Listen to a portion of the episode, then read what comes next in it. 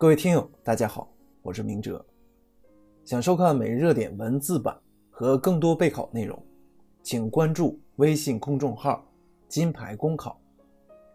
今天的热点来自《新京报》钟明的文章：女主持人遛狗未拴绳，就该遭暴打吗？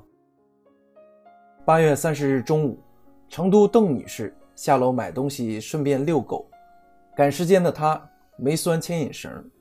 超市门口，狗朝一名小孩跑去，小孩家长立即护住小孩，另一名家长则一脚将狗踹开。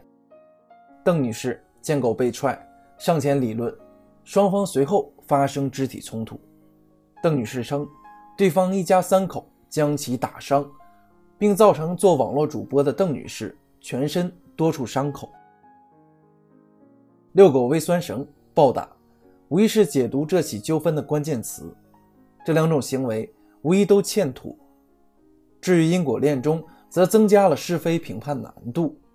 毕竟，那只拉布拉多当时有无伤人风险、冲突中谁先动手等细节，都亟待廓清。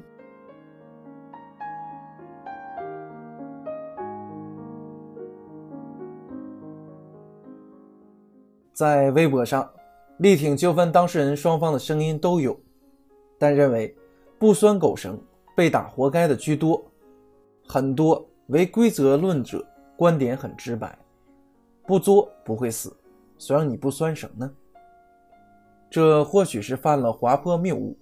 涉事女主持人有错在先，不等于她该被以暴制错，乃至承受远超罚当其过的代价。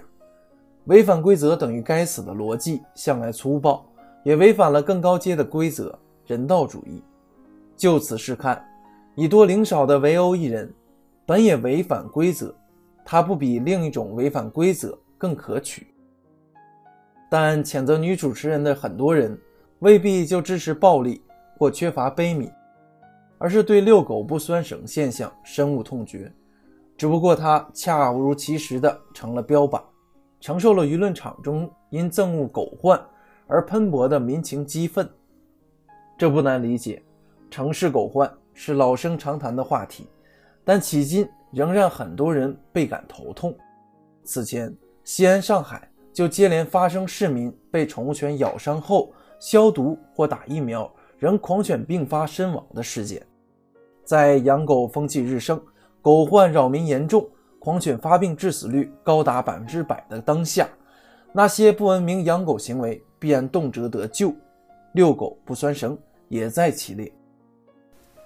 所以此事得分两面说：一方面，别为暴力洗白，任何时候舆论不应支持将纠纷导入暴力化路径的倾向，下狠手更要被谴责。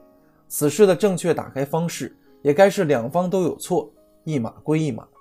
责任划分得依法。另一方面，公众对不文明养狗行为的愤懑就摆在那，也希望养狗者和城市治理者能听到。